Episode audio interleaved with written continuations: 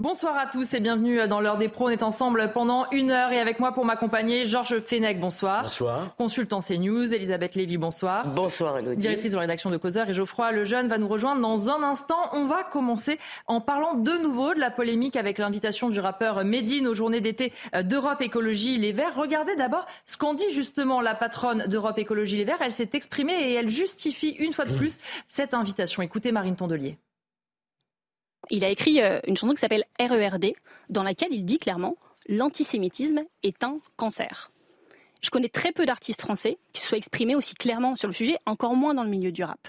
Euh, l'antisémitisme est en recrudescence. Et pour le combattre efficacement, on a besoin aussi d'émetteurs qui euh, vont expliquer, comme Medine l'a fait sur d'autres sujets, il a été capable d'expliquer que ce qu'il ressentait comme euh, rappeur racisé euh, élevé dans les quartiers populaires du Havre, il, se sentait euh, dans une convergence d'oppression de, avec des personnes victimes d'homophobie.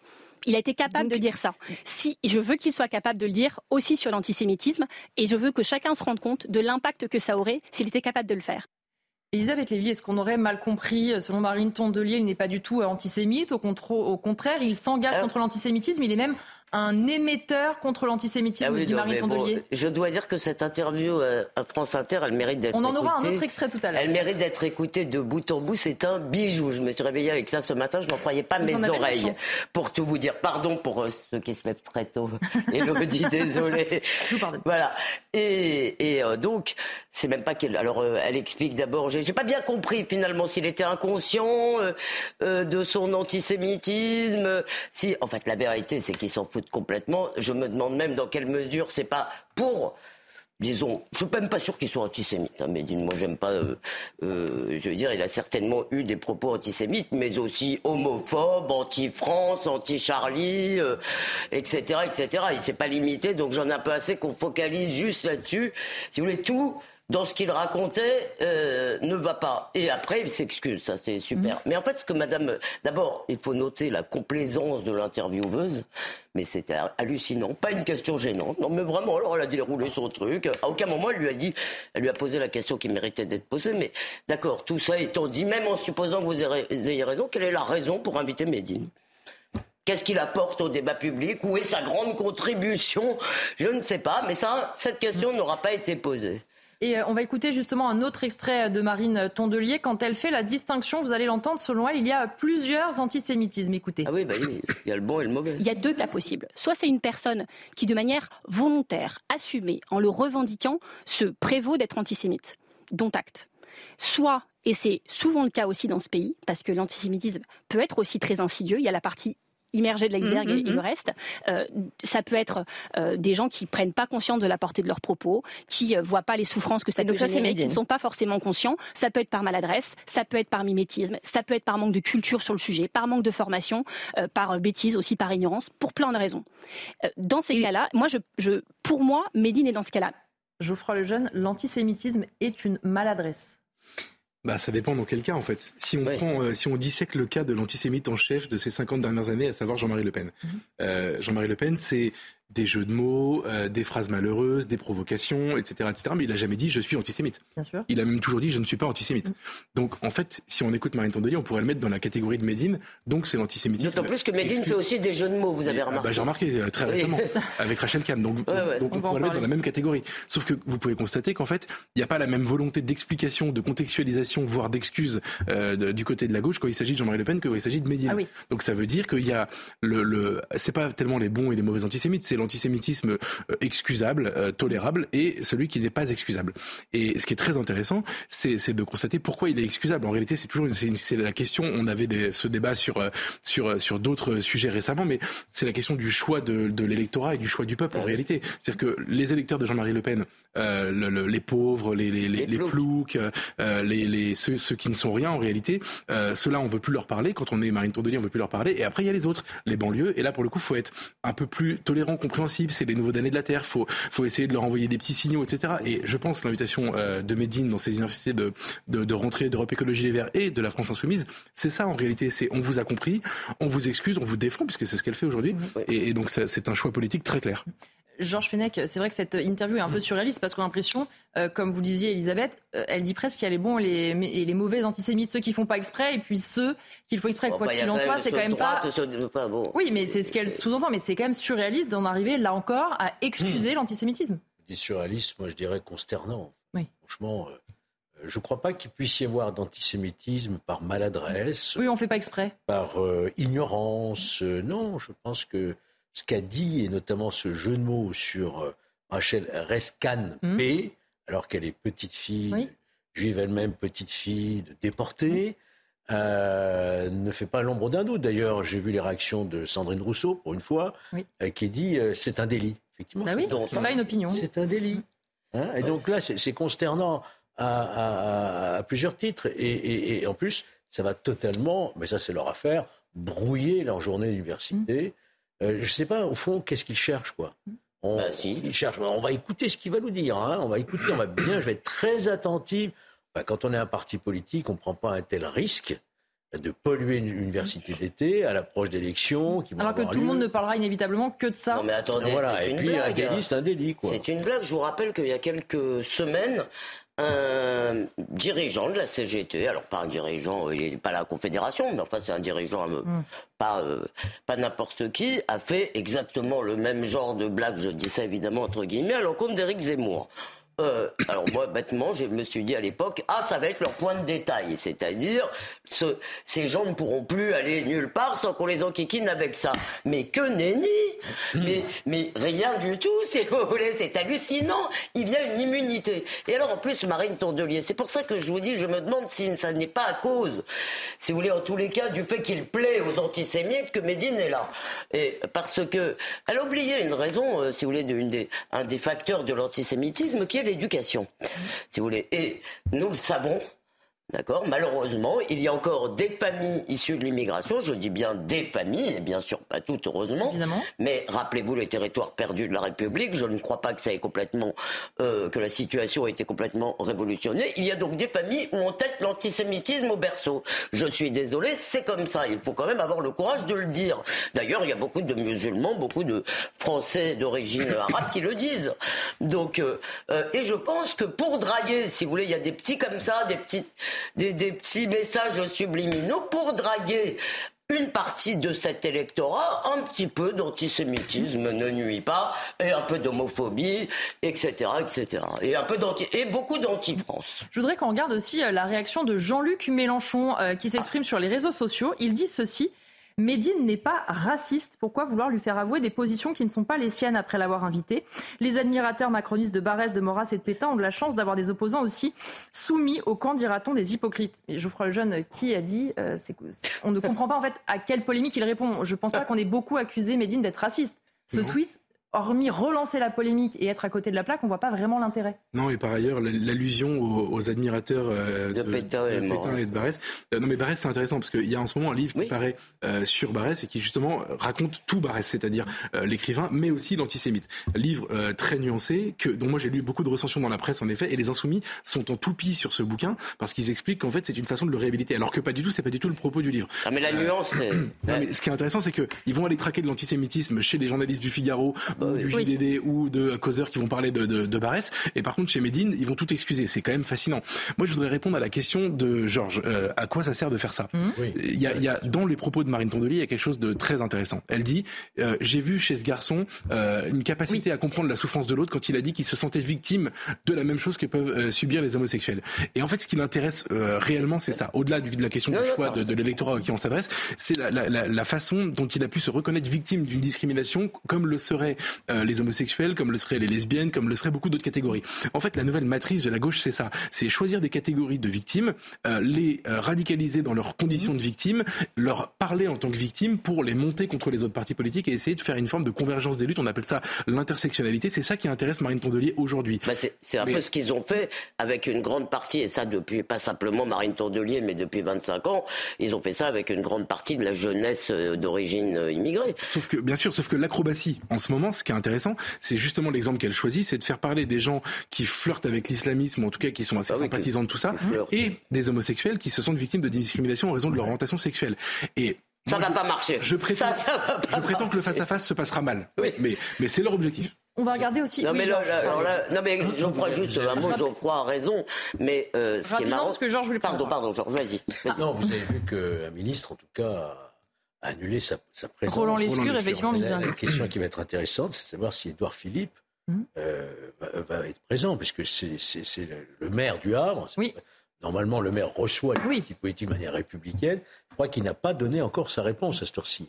Il se pourrait qu'il ait autre chose à faire ce jour-là, bizarrement. Eh ben moi, moi là-dessus, je vais vous dire, je ne partage pas euh, euh, ce que vous semblez penser, si j'ai bien compris. C'est-à-dire que moi, j'en ai un peu assez, si vous voulez, que le débat public ce soit ah celui-là il sent mauvais, il est pas cachère, je lui parle pas, et celui-là il me plaît pas. Moi, je pense qu'il faut aller à la bagarre. Souvent, il faut. Souvent... un membre de l'exécutif, on peut pas critiquer le fait que Médine soit invité et y aller. Ça, semble presque cautionner cette invitation. Non, je ne suis pas d'accord. On peut critiquer parfaitement. On peut dire c'est c'est une aberration d'inviter Médine et dire mettez-moi en face de lui, je veux débattre avec lui. on peut. C'est un délit, on débat pas. Bon, euh, excusez-moi, moi je veux bien ce slogan. Pas une opinion. ce slogan ne sert à rien, ça sert à rien, Georges, de répéter toute la journée le racisme n'est pas une opinion, c'est un délit. Parce que la réalité, c'est que c'est peut-être un délit, mais c'est aussi une opinion, un affect répandu. Donc soit on fait, opinion. soit non mais soit si vous voulez, on se drape dans notre dignité, c'est un délit, on parle pas et on ne fait pas reculer. Et moi, je pense que j'en ai assez que le débat public, si vous voulez, ce soit euh, des gens, euh, si vous voulez, très euh, très propres sur eux. Je m'en fiche. Moi, j'aurais interviewé, moi, j'ai interviewé Dieudonné. Je me suis d'ailleurs fait insulter pour cela, y compris par le CRIF d'ailleurs à l'époque, qui m'a traité d'antisémite, ce qui était bon. Pourquoi pas? Non, mais ça existe après tout. Mais je trouve, si vous voulez, que cette façon de dire, c'est cette façon de réhabiliter le cordon sanitaire comme, je veux dire, vraiment l'ADN du débat public. Eh bien non. Moi, je trouve qu'il faut aller à la bagarre avec pratiquement tout le monde. Je voudrais qu'on regarde maintenant euh, les réactions toujours euh, sur Twitter de Karima Deli, euh, la députée européenne ah. Europe Écologie Les Verts, qui a voulu prendre la parole, voilà, et qui dit ceci Je suis une écologiste et une femme de gauche, viscéralement attachée au respect des gens, à la liberté, l'égalité, la solidarité, la laïcité. Dès lors, je ne peux soutenir et encore moins cautionner l'invitation de Médine avec ce hashtag Médine fallait pas l'inviter. Elle prolonge sa réflexion. On n'invite pas quelqu'un qui a fait les premières parties d'un débat animé par Kémy Seba, antisémite et complotiste notoire. On n'invite pas quelqu'un dont la rupture avec Dieudonné n'intervient qu'après que ce dernier se soit profondément plongé dans la galaxie complotiste, négationniste et antisémite d'Alain Soral et autres Robert Forisson. On n'invite pas quelqu'un qui s'amuse à des jeux de mots malsains, on en parlait tout à l'heure, avec le nom d'une personne dont les grands-parents ont été déportés parce que juifs. C'est un tweet antisémite et sans guillemets. On n'invite pas quelqu'un qui ne représente que lui-même et ses t-shirts et goodies pseudo-révolutionnaires que chaque polémique l'aide à vendre. Surtout quand il existe mille et une autres personnes compétentes pour parler du sujet en question.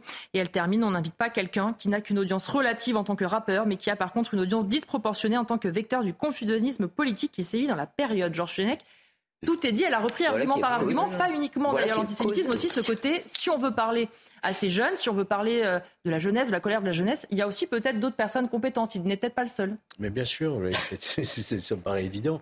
Elle n'est pas la seule hein, députée. Euh, ah il y en a d'autres qui ont réagi aussi. On a pris sur ce qu'effectivement, c'est une liste de réactions. On voit bien que ça ah, commence à s'agiter au sein même hum.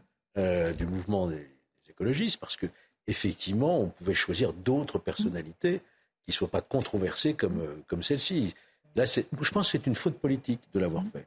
Euh, c'est vrai, Geoffroy Lejeune, qu'on voit un, peu à rebours quelque part ces réactions. Est-ce qu'il y a eu peut-être un espoir, par exemple chez Karim Adeli ou d'autres élus Europe Écologie Verts, de se dire après le tweet euh, sur Rachel Kahn, peut-être qu'ils vont l'annuler, on ne prend pas la parole tout de suite, et là ils se disent décidément il n'y aura pas d'annulation, donc on monte un peu au créneau et on défend euh, notre opposition à cette invitation? Je ne sais pas s'ils ont espéré ça. En tout cas, c'est courageux. Il faut le reconnaître. Ils sont minoritaires dans leur parti, de, fait. Karim Adeli est minoritaire dans son mmh. parti. Euh, c'est jamais agréable de prendre une position comme celle-là. Et, euh, et, moi, ce qui m'amuse, enfin ce qui m'amuse, ce que je constate en tout cas, c'est que euh, dans ce genre de moment de grande dérive, vous savez, d'un parti politique qui tout à coup euh, franchit, franchit un cap, rompt une digue, il y a toujours quelques esprits éclairés, mais ils sont minoritaires à chaque fois. Pas chez les insoumis. Et, Trouvez-moi un chez les insoumis. non mais alors non mais la différence c'est que les insoumis il y a une discipline de parti qui est qui est qui est, qui est, ah ce que je veux dire c'est que il y a une majorité qui cautionne par peur, par, par, par suivisme, par, par esprit moutonnier, etc. Euh, je pourrais en citer un ou deux. Il y a eu Georges Kuzmanovic, par exemple, qui est parti à un moment donné. Ah oui, il est parti. non, mais voilà, mais ils sont toujours très minoritaires. Et il y en a toujours euh, un, deux, trois, ils sont très, très, très peu, qui, qui gardent les yeux ouverts et qui mhm. disent ce, que, ce que tout le monde voit. Et, et, et dans le parti, la, la, la logique, l'abrutissement en fait du militant, en l'occurrence de l'élu aussi, euh, conduit en général à ne, à ne rien à dire, c'est assez intéressant. Vous avez vu comment aussi la réaction d'une figure historique des écologistes, c'est Noël Mamère. Oui, oui, mais en fait, Noël Mamère, il est un peu loin de. Non, mais, hein. Oui, mais justement, il voit aussi comment le parti a malheureusement évolué. Mais moi, je le répète parce que Geoffroy a raison. Il le dit avec des mots fort gentils. Il dit il y a une discipline de parti. Vous voulez dire une dictature complètement cinglée. Oui, bien sûr. Mon cher Geoffroy. C'était dit plus, de manière plus diplomatique. Il a dit de, mais de manière plus aimable. mais je suis quand même frappé. Écoutez, je vais vous dire, j'ai sollicité des gens chez les Insoumis dont je sais parfaitement qu'ils sont horrifiés. Oui par euh, l'invitation de Médine, par le tournant islamo-gauchiste, par cette stratégie totalement opportuniste, parce que non seulement ils sont contre d'un point de vue, disons, moral, mais en plus, ils pensent qu'elle ne sera pas efficace. Eh bien, il n'y a pas un de ceux-là qui a accepté, si vous voulez, de me dire un mot ouvertement. Et j'ai trouvé ça, mais triste, parce qu'en plus, je leur disais, mais vous savez, celui qui qui l'ouvrira aujourd'hui prendra date. C'est celui-là. Et déclenchera peut-être aussi d'autres réactions. Mais c'est celui-là dont c'est celui-là dont l'histoire se rappellera. C'est pas c'est pas euh, tous ceux qui se seront compromis, qui auront défilé avec le CCIF, qui auront en plus quel mépris des jeunes de banlieue que de penser qu'il faut leur servir ces discours-là. Euh, si vous voulez, alors euh, vous savez, il y a un mot qui, est le, qui résume ce qu'a dit Geoffroy tout à l'heure, c'est raciser. Mm. Je veux dire, et donc, on ne joue que sur cette corde, mais je trouve qu'en plus, ils méprisent vraiment ce public. C'est honteux. Pour terminer là-dessus, Geoffroy Jeune, c'est vrai que, comme le disait Georges Fenech tout à l'heure, il y a d'autres personnes aussi qui peuvent être compétentes. Et là, on se dit, qu'est-ce qu'ils cherchent en fait? Parce qu'on va tous regarder ce débat-là, on va tous chercher la petite phrase qu'il n'aurait pas dû dire, même pour eux en termes de gains. Alors, certes, peut-être sur euh, leur électorat très resserré, mais c'est quand même un buzz à venir, et on l'imagine déjà, qui n'est pas forcément favorable au parti comment vous dire Moi, j'ai déjà organisé des événements. C'était pas des rentrées politiques, mm. mais c'était des événements pas, pas politiques, c'était médiatique, mais avec des personnalités politiques. Et évidemment, quand vous organisez quelque chose comme ça, vous cherchez euh, l'étincelle qui va faire parler de votre débat, le, débat qui va attirer tout le monde. Euh, euh, et après, il y a manière et manière de le faire. C'est mm. vrai que vous pouvez vous voter dans ce qu'on est en train d'assister. Et, et, là, pour le coup, c'est pour ça que je dis, c'est l'invitation, elle est toujours consciente. Vous réfléchissez, vous avez des castings, vous savez qui vous allez réussir à avoir ou pas avoir, et, et en fonction de ça, vous proposez ou pas des invitations. Mm. En l'occurrence, là, il y, a une, il y a une vraie décision il y a une vraie stratégie, il y a une vraie logique. C'est pas un accident. Ils n'ont pas bah découvert qui était Médine après coup. Mais vous nous avez d'ailleurs appris Pardon, juste. En un mot. En un mot, que LFI n'avait invité Médine que après le buzz lancé par l'invitation des. Ce que j'ai ignoré, c'est vous qui nous l'avez dit. On va reparler maintenant euh, des méga bassines qui sont au cœur de l'actualité parce que depuis aujourd'hui, il y a ce qu'on appelle le convoi de l'eau. C'est un convoi de vélos et de tracteurs qui s'est élancé des Deux-Sèvres. Ils vont rejoindre Orléans puis Paris. C'est un nouveau rassemblement pour dénoncer les projets de réservoirs d'eau. Les explications de Michael Chaillot. Dans ce champ à Lezé, 600 vélos et une trentaine de tracteurs se sont regroupés prêts à partir pour un périple jusqu'à Paris pour lutter contre les méga-bassines. Cinq mois après les affrontements de Sainte-Soline, les collectifs ne désarment pas. Il faut repenser en fait euh, l'utilisation de l'eau, la gestion de l'eau. Il euh, faut absolument euh, amener du collectif dans cette gestion de l'eau. Alors si on ne pense pas le modèle agricole, on va continuer à, faire croire à certains pays, enfin, agriculteurs qu'en gros c'est parce qu'ils ont accès à l'eau qu'ils vont pouvoir continuer à faire ce qu'ils font. Tous réclament un moratoire sur la création de nouvelles bassines. C'est un arrêt immédiat de tout projet de bassine et de tout financement public des projets de bassine et pour l'ensemble du territoire national. C'est notre condition sine qua non à la reprise du dialogue et un apaisement des tensions. Il n'y a pas d'autre euh, issue possible. Après le gel de leur dissolution par le Conseil d'État, les soulèvements de la Terre ont pu reprendre le combat et participer à cette action. Il ne s'agit pas de bloquer directement euh, un chantier, mais il s'agit quand même de faire une action extrêmement conséquente. Enfin, en, termes de, présence sur les routes, 600 euh, vélos, plusieurs dizaines de tracteurs qui vont se relayer, c'est absolument inédit, en tout cas dans l'histoire des résistances politiques de ces dernières décennies. Et le gouvernement va le voir passer, l'agence de l'eau va le voir passer. Dès le départ, tous ont voulu marquer le coup avec la construction symbolique d'un cairn au pied du panneau indiquant Sainte-Soline en hommage aux blessés de la manifestation du 25 mars dernier. Prochaine étape importante, le 25 août à Orléans, devant l'agence de l'eau qui finance les bassines avant l'arrivée le lendemain à Paris. Georges Fenech, on voit aussi ce bras de fer qui est en train de s'installer entre euh, le gouvernement d'un côté qui voulait notamment dissoudre les soulèvements de la terre qui n'a pas réussi et eux, alors avec à chaque fois des collectifs euh, différents, notamment Bassine Non Merci, qui tentent de montrer au gouvernement, qui continuent, qui s'organisent euh, de manière plutôt maligne avec voilà une sorte de parcours où ils vont dénoncer au fur et à mesure avec des étapes clés certains projets. Ça, moi, ça me choque absolument pas. Hein. Cette manière de manifester, même presque sympathique, hein, mmh. vélo, tracteur dans la mesure où on l'espère, ils vont pas effectivement euh, gêner la circulation. ils promettent qu'ils vont prendre... Un tracteur, ça ne gêne pas la circulation. Ils promettent qu'ils vont prendre des petites routes pour ne pas euh, trop embouteiller euh, les grandes routes. Parce que sur le fond du sujet, on va pas y revenir maintenant, mais il n'est pas aussi simple que ça. Mm. on sait qu'il y a, effectivement des, questions sur les nappes phréatiques, on le sait. On sait qu'il y a des, des formes d'agriculture qui sont très consommatrices d'eau qu'il faudrait peut-être revoir. Sur le fond, il y a un vrai débat. Mais c'est sur la manière, effectivement, de se faire entendre qu'on a vécu à Sainte-Soline. C'est absolument incroyable et inacceptable. Là, on a une manifestation, finalement, qui se présente comme une manifestation de bon enfant, comme on dit. Ils disent convivial euh, et familial. Voilà. Alors après, euh, la question du, la question de, de, de la dissolution non des terre, ça c'est encore une question juridique. Elle n'est pas tranchée d'ailleurs. Hein. C'est uniquement une suspension de cette mm. décision. On verra ce qu'il en sera au mois de novembre. La décision sera rendue par le Conseil d'État au mois de novembre. Mais encore une fois, cette, euh, cette manifestation qui va arriver le 27 août, mm. le 27 août, c'est ça Non, 27 novembre. Ah bon Ah oui, la, marche, la marche est prévue euh, jusqu'au 27. Puisque là, ils vont à Orléans d'abord le 25 août, ensuite ils vont à Paris. Ouais. Non, 27 août je crois que c'est, vous croyez que c'est le 27 août enfin, Il me semble, c'est-à-dire qu'après les essais des JO, nous aurons les tracteurs. Voilà, Non, tout ça, moi, ne me choque pas. Je voudrais qu'on écoute euh, Agnès, elle est porte-parole du collectif Bassine Non Merci. Écoutez ce qu'elle nous disait justement ce matin. Il y a besoin euh, de fermeté ou de rapport de force aussi pour faire avancer euh, la problématique. Et je crois que Bassine Non Merci, la Confédération paysanne, euh, les soulèvements de la terre, on a aussi permis de mettre le débat aujourd'hui euh, sur la table. Euh, les médias s'y intéressent, la société entière s'y intéresse. Je pense que beaucoup de Français savent aujourd'hui ce qu'est une bassine. Euh, la preuve en est dans les discussions qu'on peut avoir en famille ou autre. Donc je pense que le mouvement, le rapport de force qu'on a créé est important quand même. Et malheureusement, l'État a voulu de la violence, donc il en a créé à Sainte-Soline. Nous, on n'est pas dans cet état d'esprit. Le convoi de l'eau est là aussi pour nous refaire du bien et se dire que l'on peut être militant et affirmer nos convictions dans une société plurielle. Elisabeth Lévy, tous les militants qu'on a interrogés disent la même chose. Il faut euh, quand même faire une démonstration euh, de force. Ils répètent qu'ils veulent euh, des actions qui soient plutôt calmes, conviviales. Alors on imagine que le long du convoi, ça peut peut-être bien se passer. Il y a quand même des étapes un peu clés, comme notamment à Orléans, qui sont sans doute plus soumises à une vigilance. Est-ce qu'on peut être optimiste et dire que tout va bien se passer que ça... alors ça, euh, pas, je n'ai pas pris ma boule de cristal et je ne me, me, risquerai certainement pas un pronostic. Euh, non, euh, ce qui me frappe aussi, si vous voulez, c'est le discours qui remet toujours la, la violence euh, la faute de la violence sur le dos de l'État, si vous voulez, en permanence. Bah euh, après, moi, je suis un peu euh, comme euh, Georges. Moi, je suis quand même libéral. ils ont le droit de manifester, si possible, en n'empêchant pas d'honnêtes citoyens de travailler si c'est possible.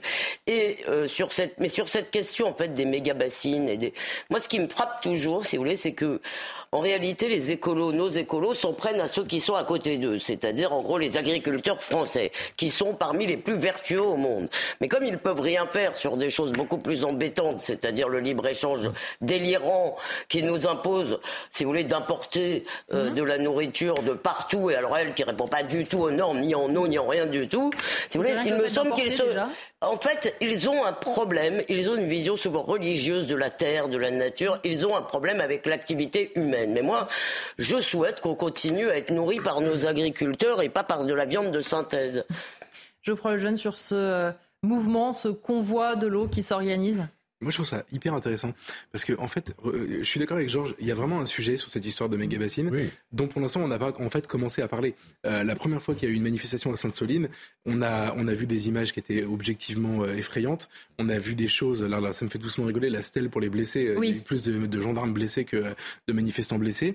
il y a eu un médecin qui a été attaqué. Je le rappelle à chaque fois parce que mmh. c'est vraiment choquant. alors qu'il était en train de venir secourir un manifestant. Bref, c'était interdit. C'était oui. Et la manifestation c'était interdit. Euh, et en plus, ils ont essayé de bidonner des histoires et raconter que euh, euh, la police avait tiré, bref, enfin que les gendarmes avaient tiré, bref. Euh, donc cette histoire-là, à l'époque, c'était en fait pour leur cause un fiasco parce qu'on a parlé de ça, on a parlé de maintien de l'ordre, on a vu des images et c'était extrêmement choquant. Et donc, je pense à ce moment-là, la quasi-totalité de la population s'est rangée du côté des forces de l'ordre en disant on a affaire à des fous furieux, euh, ne discutons pas avec ces gens-là. Or, il y a un sujet, qui est, qui est intéressant. Je le dis d'autant plus que moi, j'ai pas d'avis du tout sur le mhm. sujet. J'ai écouté des gens dans les deux, des, deux côtés. Je trouve que tous les points de vue se défendent. Je suis pas spécialiste, Dieu merci. Et donc, euh, je, j'aimerais bien que ce débat ait lieu vraiment. Quelle agriculture on veut? Est-ce qu'on, est-ce qu'on veut ce genre de projet? Oui ou non? Que, que, pensent les agriculteurs Et qu'à la fin, on puisse euh, décider euh, intelligemment. Et, et, en fait, en faisant une manifestation pacifique, pour le coup, il y a rien à dire. Euh, si elle embête pas trop les gens et euh, plutôt bon enfant, et eh ben ils mettent une chance de leur côté mhm. de convaincre. Il y a un débat sur ce sujet. Et honnêtement, c'est, un sujet. Moi, j'avais interviewé ici sur CNews euh, Philippe de Villiers sur les méga bassines, qui était résolument contre, par exemple. Donc, donc vous avez Philippe de Villiers qui est d'accord avec les, les, manifestants, qui sont plutôt de, de, de, très à gauche. Donc ça veut dire que c'est transpartisan et c'est intéressant. Leur intérêt à eux, c'est que la, la, population, l'opinion s'empare de ce débat et se, et se fasse une, euh, un, avis, sachant que une manifestation, le but c'est d'établir un rapport de force politique. Vous avez deux moyens de le faire, c'est soit le blocage absolu, en général vous perdez mais vous essayez ça, soit vous faites basculer l'opinion et là le pouvoir politique est obligé de changer. Et, et c'est drôle parce qu'en fait ça une manière de condamner, je trouve, les méthodes des zadistes, en fait, en règle générale. Euh, regardez Notre-Dame-des-Landes. Euh, le projet d'aéroport a été abandonné une fois que la ZAD a été évacuée. Mhm. Euh, c'est pas une victoire des zadistes, en réalité, c'est une victoire de l'opinion qui était lassée, qui, euh, qui, qui, était très partagée. Enfin, enfin, il y a eu un référendum, quand même. Il y a eu plusieurs référendums, mais comme ça a duré dans le temps et qu'il y a eu plein de référendums et qu'à la fin, c'était toujours pas le référendum. Mais on en avait tous assez d'entendre parler de cet à la fin, aéroport. À la fin, c'est le fait que l'opinion soit partagée sur le sujet, l'opinion globale, hein, pas les habitants, euh, qui a fait que cette histoire a été abandonnée. si je peux le dire un mot juste, je, je suis d'accord absolument. Moi aussi, je n'ai pas d'opinion euh, euh, tranchée euh, sur un sujet assez compliqué. Mais ce qu'on voit quand même, et on en a entendu beaucoup sur notre chaîne cet été, c'est que les conséquences de la sécheresse pour un certain nombre d'agriculteurs, c'est à très court terme. C'est-à-dire, si vous voulez, peut-être qu'il faut réfléchir à l'avenir, effectivement, mais vous ne pouvez pas changer tout en un tournement. Et moi, ma peur, en fait, c'est qu'on voit des exploitations disparaître les unes après les autres. Euh, et que finalement on se résigne, si vous voulez, hmm. à, perdre notre souveraineté alimentaire. Voilà. En un mot, Georges, pour terminer sur euh, ce que vous venez d'entendre, notamment d'Elisabeth Lévy, Geoffroy Jeune. Non, moi je suis entièrement d'accord avec ce qui vient d'être dit. Il y a un vrai sujet sur aujourd'hui la distribution d'eau, voire l'appropriation hein, par ces, ces bassines. Un vrai sujet qui mérite effectivement qu'il soit débattu et non pas, c'est pas en, en détériorant des œuvres d'art qu'on fera avancer le sujet. C'est ça que je suis en train de dire. ça me paraît, judicieux. bah, pas pour tout le monde. En tout cas, on marque une courte pause avec mes invités. On se retrouve dans la deuxième partie de l'heure des Pro 2. À tout de suite. Et c'est parti pour la deuxième partie de l'heure des pros, toujours avec moi Elisabeth Lévy, Georges Fenech et Geoffroy Lejeune. Dans un instant, on va parler de l'initiative voulue par le maire de Cannes pour aider les victimes, dit-il, du wokisme. Mais tout de suite, c'est l'heure de l'actualité avec vous, Simon Guillain. Bonsoir Simon. Bonsoir, euh, chère Elodie, et bonsoir à tous. Soyez euh, très prudents dans les prochains jours. La vague de chaleur qui euh, touche le pays va s'intensifier dès ce week-end. Météo France a placé 28 départements en vigilance orange canicule. Les températures pourraient atteindre, voire même dépasser les 40 degrés dans le sud de la France. Un Guinéen de 17 ans, condamné à 18 mois de prison ferme par le tribunal pour enfants de Roanne. Il a été reconnu coupable de l'agression sexuelle d'une fillette de 6 ans. Les faits sont produits en octobre 2022 dans le cadre d'une tentative de cambriolage. Le père de la fillette avait ensuite interpellé l'agresseur de son enfant et l'avait passé à tabac. Et enfin, je sais que cette nouvelle va vous réjouir, chère Elodie. Vous êtes une grande fan de Kylian Mbappé. Eh bien, il sera dans le groupe parisien pour le déplacement à Toulouse à l'occasion de la deuxième journée du championnat. Le capitaine des Bleus est apparu souriant à l'entraînement ce mercredi, aux côtés notamment d'Ousmane Dembélé. Les deux Français euh, seront peut-être alignés ensemble pour la première fois à Toulouse samedi. Voilà pour euh, ce rappel des titres. À 20h30, vous retrouvez tout de suite Elodie Huchard et ses invités pour la suite de l'heure des pros. Merci Simon. Effectivement, vous connaissez ma passion pour euh, le football. Je, sais à peu près dans quel club il joue et encore, je, ne suis pas sûre. On va parler politique maintenant. C'est un peu plus simple pour moi avec notamment ces confidences de David Lisnard, le maire de Cannes et le président de l'association euh, des maires de France. Il dit notamment qu'il voudrait lancer une initiative pour, je le cite, apporter une aide tant psychologique que juridique à celles et ceux qui sont victimes de la tyrannie il parle même de macartisme inversé. Euh, Geoffroy Lejeune, est-ce qu'on on peut comprendre cette, euh, cette déclaration du maire de Cannes? C'est de la com? Est-ce qu'il y a quelque chose vraiment derrière? On se dit il y a peut-être quelque chose à faire, en effet mais moi, je pense qu'il a parfaitement raison. J'ai vu que tout le monde se moquait de lui. Mmh. Euh, en tout cas, beaucoup de gens se moquent de lui. Mais la réalité, c'est que quand vous regardez les conséquences du, du wokisme ou de la cancel culture mmh. dans le monde de l'entreprise, dans le, dans, dans le monde de, de la culture, dans beaucoup de domaines, euh, vous constatez qu'en fait, ça a des conséquences réelles et concrètes pour beaucoup de monde. C'est-à-dire qu'en fait, on ne, dénombre plus maintenant, il y en a beaucoup, des affaires de gens qui ont été persécutés parce qu'ils ont eu un mauvais mot un jour en réunion, qui en plus souvent qui vont pas chercher très loin. Hein. C'est juste le fait de pas avoir une sensibilité exacerbée mmh. sur toutes les nouvelles causes qui déboulent tous les jours dans notre univers. Et en fait, ou d'avoir fait une blague. Et ou d'avoir fait une blague, etc. Et, donc il y a beaucoup de gens en fait qui se retrouvent en porte-à-faux dans leur boulot, mmh. qui perdent des amis, qui perdent des contrats, et ça arrive tous les jours. Donc techniquement, en fait, il met le doigt sur un vrai sujet. C'est un, c'est un phénomène de société qui a pas, qui a quelques années seulement, euh, sur un vrai sujet. Sur et euh, aide juridique, par exemple, ça sera pas trop parce qu'aujourd'hui vous vous retrouvez devant un tribunal pour pas grand chose. Et, euh, et donc, euh, y a, la, plupart des citoyens n'ont pas affaire à la justice euh, régulièrement. Ils n'ont pas d'avocat, ils n'ont pas les moyens de s'en payer un. Mm. ils n'ont pas les moyens de durer non plus une procédure très longue, etc. Donc, moi, je trouve qu'il a vraiment mis le doigt sur un sujet intéressant. Ça m'a, ça m'a étonné qu'il soit le premier d'ailleurs à avoir cette idée. Georges Fenech, sur le côté, alors il y a deux angles, hein. il y a l'aide psychologique et juridique. Oui. Euh, oui. Euh, je comprends parfaitement l'objectif euh, poursuivi par David Lisnard, mais en pratique, oui. comment va-t-on faire? Parce que je pense qu'il y a énormément de monde hein, qui, sont, qui est victime de, tout cela. Ça fait du monde, hein, dans les écoles, dans les universités, dans l'entreprise, partout. Hein. il va falloir créer des structures très pléthorique, hein, que ce soit en termes juridiques ou en termes psychologiques. Mais moi, ce qui m'effraie, c'est d'en arriver là, de subir de cette façon-là une forme d'agression, de terrorisme intellectuel, comme on dit, euh, remettre en cause euh, euh, des idées qui sont des idées acquises depuis toujours et qu'on défend, et sans devoir faire la genuflexion devant ceux qui vous euh, finalement euh, traîne dans, sur la place publique, comme si vous étiez un mauvais penseur, comme si vous étiez un mauvais citoyen. Euh, on en arrive là aujourd'hui. C'est ça qui est. Et je pense que l'initiative qui a été prise par David Lissner mérite d'être regardée avec non pas moquerie, hein, parce que mhm. j'ai vu ça aussi, mais avec beaucoup, beaucoup d'intérêt, et voir comment peut-être. Alors, il est président de l'Association des maires de France. Voir comment on peut décliner ça, peut-être dans les grandes mairies, des mairies de taille moyenne où il y aurait peut-être, je sais pas, un bureau, un bureau euh, euh, des, je sais pas comment on Le bureau de l'aide aux victimes Non, mais attendez, un bureau des doléances, un bureau, un bureau, je ne sais pas comment. Excusez-moi, mais là, ça part d'un excellent sentiment. Vous voyez ce que je veux dire en pratique, en pratique je vois pas très Ça bien. part d'un excellent sentiment et d'un véritable constat. Il y a, euh, en fait, dans notre pays, maintenant, il y a une peine qui n'est pas prononcée par les tribunaux, qui est prononcée par les médias, qui est prononcée par les réseaux sociaux, qui est la peine de bannissement. Ça. Et le problème, si vous voulez, c'est que vous pouvez faire tout ce que vous voulez. Si les gens perdent leurs amis, c'est parce que leurs amis sont lâches. Oui, mais leur boulot. si les gens perdent leur boulot, c'est parce que les employeurs sont lâches. Oui, mais ça pose un autre problème quand même au quotidien. Mais, non, parce qu'en fait, le problème, c'est la lâcheté collective, si vous voulez, d'une société qui se couche devant des minorités, alors qu'elle-même, les, les, les, employeurs qui vont virer, si vous voulez, quelqu'un qui a été accusé, même à tort, alors qu'il n'y a pas eu de, il y a pas eu de tribunal, il n'y a pas eu de, de condamnation, il n'y a pas eu de procès. Mais un employeur qui se débarrasse, on l'a vu dans la Ligue du LOL, par exemple, des employeurs qui se débarrassaient dès qu'il y avait du bad buzz de journalistes parce que euh, ils ont peur du bad buzz, ne croyaient absolument pas à ce qu'ils racontaient.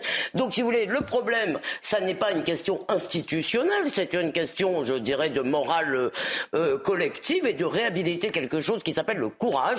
Il faut, si vous voulez, résister. Il faut soutenir autant que nous le pouvons, euh, comme on l'a fait par exemple à Grenoble, comme hein. voilà, les profs de Sciences Po.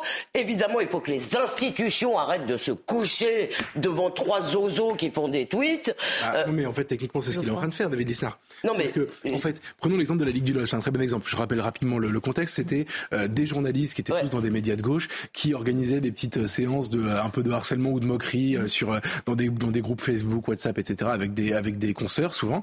Et à l'époque, le truc est sorti et ils ont tous été dégagés du jour au lendemain. Et on n'a pas on n'a pas fait de détails sur qui était responsable, qui était pas. Mais surtout, on n'a jamais vu les messages. Hein. Et on n'a jamais vu les messages. Elisabeth et moi, on connaît, je pense qu'on connaît très bien l'histoire. On connaît très bien l'histoire, on connaît très bien un des personnages qui a été acquitté après. Mhm. Il a été viré euh, sèchement par les Inrocks, qu'on peut raconter. Et, euh, il a écrit un livre. Et en fait, il a écrit un bouquin là-dessus, David Doucet. Et euh, au moment où il a attaqué au prud'homme les Inrocks, et eh ben, il a gagné.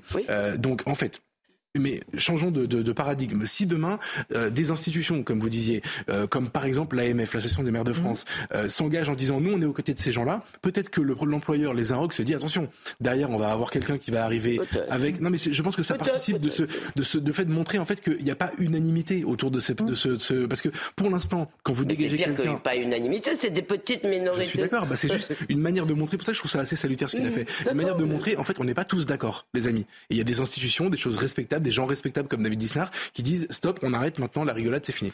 Oui, oui, non, ben, j'aimerais bien, j'aimerais bien que ça se passe comme ça. Cette démarche, on la comprend, on la soutient, et ça relève quand même euh, des institutions et de l'État plus que des mairies, si vous voulez. C'est aux ministres hum. concernés, que ce soit dans l'éducation nationale, que ce soit dans l'entreprise, à prendre peut-être des circulaires, à faire en sorte, et puis euh, faire, à faire en sorte qu'effectivement les droits soient respectés des uns et des autres. Ça relève plutôt de la puissance de l'État.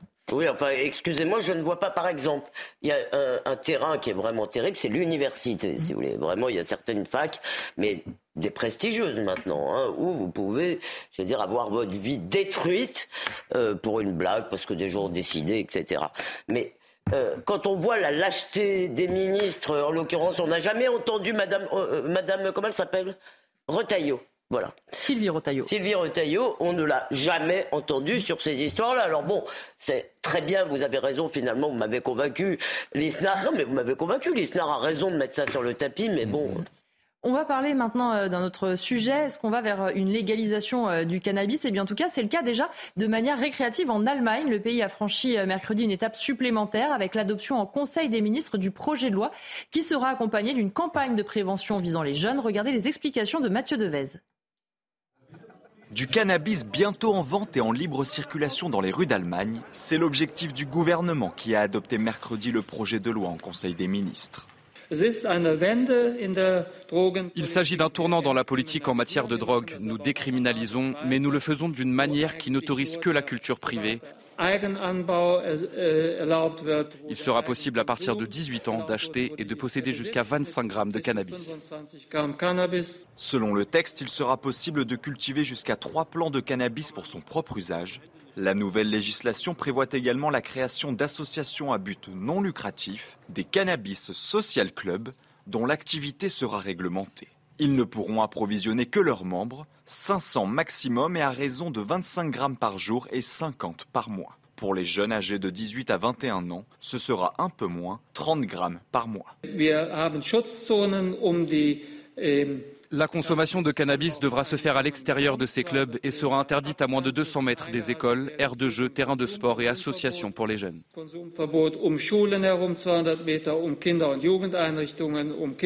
Reste à franchir l'étape du Parlement. L'Allemagne se doterait ainsi d'une des législations les plus libérales d'Europe, avec Malte et le Luxembourg.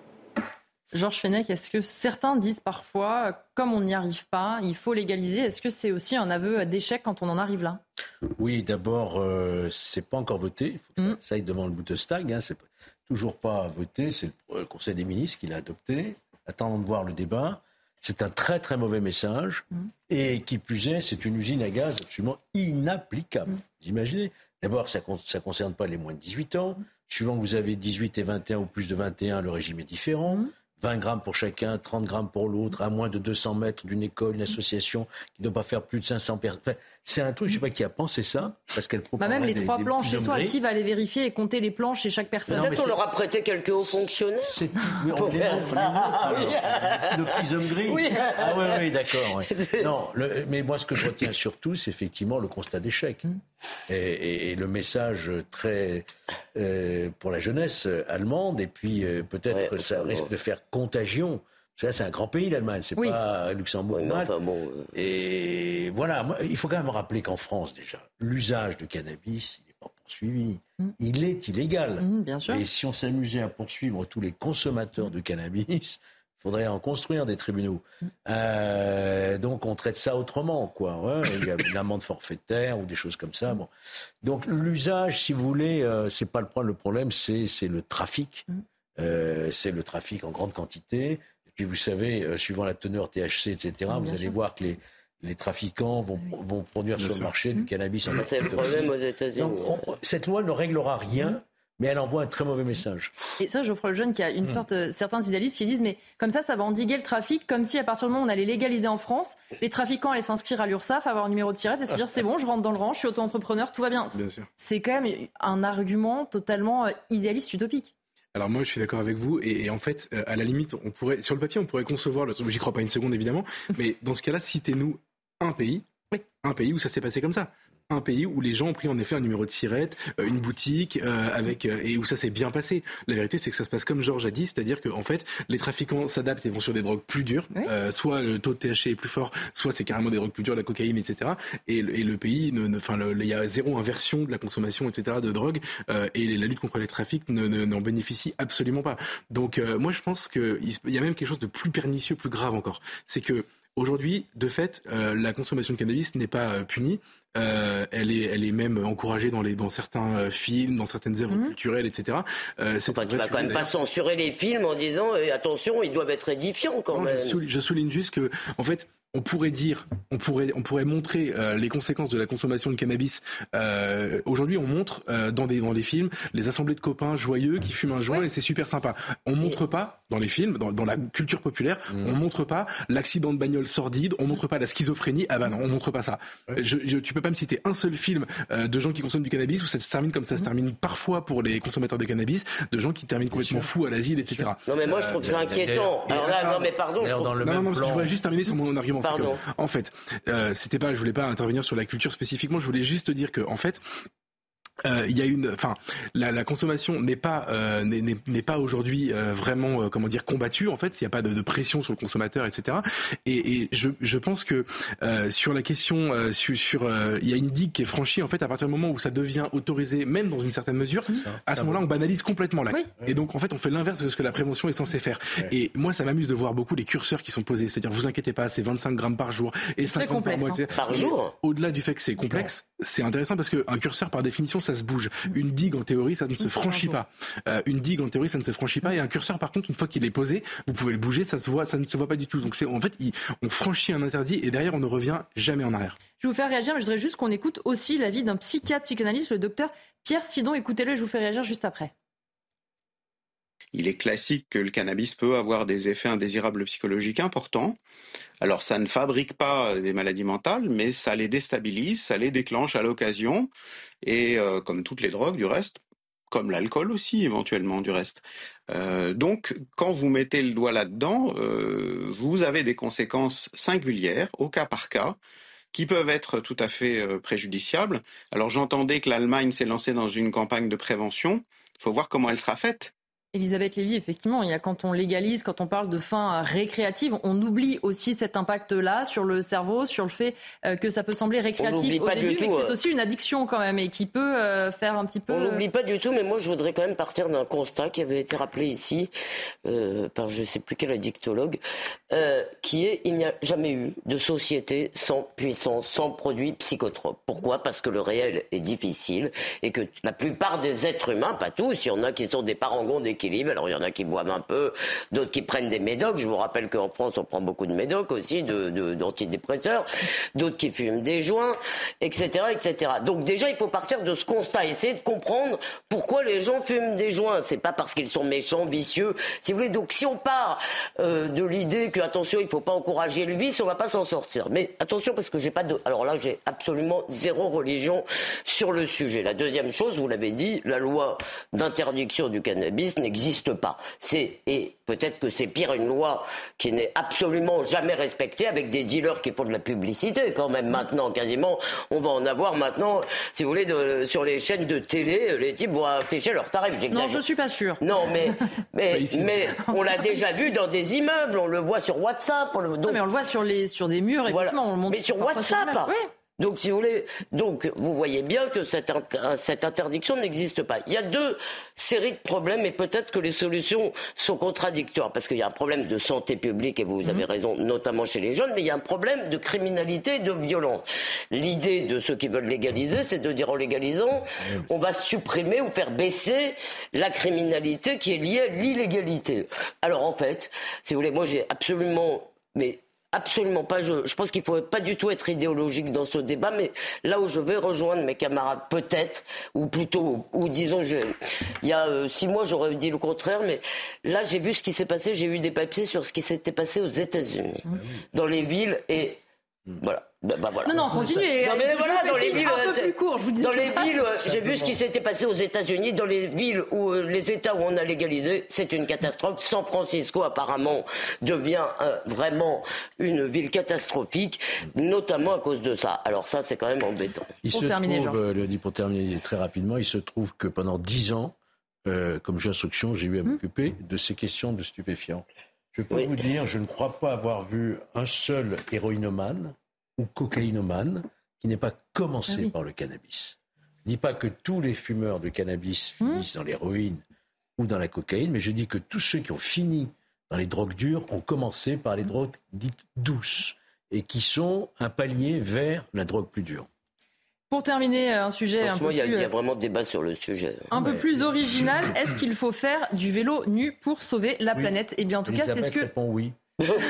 Certainement pas. Je vais vous demander votre avis. On va voir qui va aller manifester. Parce que samedi, à Lyon, on va avoir une manifestation naturiste qui aura lieu. L'an dernier, c'était euh, à Nice. On va voir notamment euh, la réaction euh, de l'opposition et d'une sénatrice, les Républicains du Rhône, Béatrice de Montil, qui dit à Lyon, on ne veut ni du Tour de France ni de la flamme olympique, ah bah mais on accueille le World Naked Bike Ride. Je demande à la préfecture du Rhône d'interdire cet événement. Alors, pour vous expliquer, il y a plusieurs étapes. Ils font du vélo nu. Euh, alors, on parlait tout à l'heure, par exemple, de balancer euh, de la sauce tomate sur un tableau. Se balader nu, ça va aider la planète. Faire du vélo nu, ça va euh, aider la planète. Non, et puis en plus, si vous voulez, il y a quelque chose moi qui me déplaît là-dedans. Alors ça n'est pas sur une question, euh, disons, morale ou euh, encore une fois, ce serait encourager le vice. C'est que je pense que effectivement, dans la Bible d'ailleurs, l'histoire commence, si vous voulez, au moment de la chute et on demande, je veux dire, et l'homme qui était innocent au jardin d'Éden se vêtit, si vous voulez. Et c'est le début de la civilisation, c'est le début de l'aventure humaine, c'est le début de l'histoire,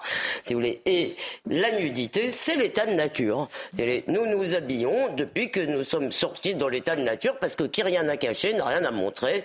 Donc, c'est pas la question du vélo là-dedans qui me pose un problème, c'est la question de la nudité. On ne se balade pas nu dans les rues de France. Je suis désolé, c'est comme ça. Et pour se justifier, euh, justement, le président de la Confédération du mouvement et qui organise euh, cette journée, il dit ceci, vouloir interdire cette manifestation dont l'objectif est de questionner sur la fragilité du corps humain dans le trafic routier, mais aussi sur les enjeux écologiques. C'est vouloir interdire la liberté d'expression parce que, évidemment, un certain nombre euh, de mairies ou d'élus ne veulent pas de cette mobilisation. Donc, pour comprendre la fragilité du corps humain et les dangers de la sécurité routière, il faut en arriver là, Georges Fenech. Moi, je me tourne vers Elisabeth. oui, oui, j'aime me balader nu en vélo. En plus, en plus, il faut vraiment être cinglé pour faire du vélo. Alors là, il ne faut pas tomber. Déjà, quand vous êtes habillé. Mais déjà, faut pas tomber. C'est bon, complètement. Je reprends à nouveau ma casquette de magistrat. Je rappelle quand même que l'exhibition euh, c'est de l'exhibition. Hein. Euh, c'est puni d'un an d'emprisonnement et 45 000 euros d'amende. Ah oui Ah oui, le fait de se balader nu, c'est de l'exhibition. Euh. Bon, bah alors, je renonce. Ah. je renonce à sauver la planète. Ouais, bon, bah écoutez, en tout cas, j'ai vu que la préfecture ne l'a pas interdit mm. dans le Rhône. C'est une des rares qui n'a pas interdit. Mais qui a modifié le parcours, éviter le parc de la Tête d'Or. Il y a quand même pas mal d'enfants qui se promènent dans le parc de la Tête d'Or. Oui. je ne sais pas si ça va servir encore une fois la cause écologique ou la cause, euh, je La fragilité du corps humain. On le sait hein, que le corps est fragile. Oui. On le sait malheureusement. Et surtout, euh, le fait d'être nu, on passe. c'est pas parce que vous faites du vélo nu qu'on apprend quelque chose, à savoir que le corps est fragile. Malheureusement. Le scoop. C'est vrai qu'on en rigole, mais ça fait partie de toutes ces mobilisations qu'on comprend euh, pas trop, de, de s'asseoir sur le périphérique, de s'attacher, Elisabeth Lévy pour la pub disait voir s'attacher à la table pour se mobiliser. On en rigole, mais en fait on se dit il y a vraiment des gens qui, qui doivent penser qu'en faisant ça, ils vont aider la cause. Bah écoutez, il faut rendre hommage à leur naïveté, premièrement. Et ensuite, euh, moi, il y a quelque chose qui me frappe énormément dans cette histoire, c'est la, le manque d'imagination absolue de ces gens, en fait. C'est-à-dire que, en fait, la, nudité étant une transgression euh, dans notre société, parce que de fait, on est habillé depuis euh, quasiment la nuit des temps, c'est un acte de transgression que de se mettre tout nu pour montrer, pour sensibiliser à quelque chose. Là, globalement, pardon, mais si on veut se faire sensibiliser à la planète, en fait, il n'y a pas besoin de gens tout nus sur des vélos pour y arriver. Il y a des, des slogans publicitaires à la télévision, il y a les, le gouvernement qui en parle tous les jours C'est devenu la génuflexion obligatoire quotidienne dans tous les médias. Enfin, je veux dire, les gens sont sensibilisés sur la question de la planète, premièrement. Et deuxièmement, en fait, quel manque d'originalité. C'est-à-dire que ça a été fait dans les années 60 par les féministes, ça a été fait dans les années 2010 par les fémènes, et, ils n'ont pas trouvé d'autres moyens que d'alerter. Ils ont, donc, à la limite, je respecte plus les trucs sur les les les, les, les fémènes étaient plus marrants. C'est ouais, euh, mais la, la, peinture sur les tableaux, moi ça me choque, mais c'est plus original. Euh, oui, c'est nouveau. C'est nouveau. c'est pas sur les tableaux. En général, je crois qu'ils n'ont pas encore vandalisé ah, réellement. bah, non, il y a des vitres, mais euh, oui. mais quand même, c'est pas symboliquement. C'est débile, c'est débile, c'est affreux, mais c'est symboliquement, symboliquement, c'est plus fort et ça, ça marque plus parce que vous, des gens nus, honnêtement, toutes les causes du monde ont été défendues par des gens nus. Moi, c'est ça qui me frappe. Ah bon Jean, pour terminer. Au Tour de France, qui était mal vu de passer à Lyon pour les raisons que vous savez, bah, de faire la prochaine étape nue. Peut-être que là, on y verra moins de, oui, mais on avait cette réflexion tout à l'heure et on disait que ça serait compliqué de reconnaître le maillot jaune, etc. Si on fait ça pour vraiment le Tour ah de France. ah oui. Pour le bien de la compétition sportive, c'est peut-être pas une, une super idée. Et on sait visiblement que vous êtes très attaché au Tour de France. J'aime beaucoup le Tour de France, voilà. Plus, football. Plus que le foot, évidemment. merci à tous les trois d'avoir été euh, mes invités. évidemment, merci aussi à ceux qui m'ont aidé à préparer cette émission. Samuel Vasselin, Florian Doré, à la réalisation Arnold de Cara, à la vision Maurice Pierre, au son Amanda. Tout de suite, évidemment, les débats et l'information continuent sur CNews. Vous retrouvez Célia Barotte et ses invités pour Soir Info.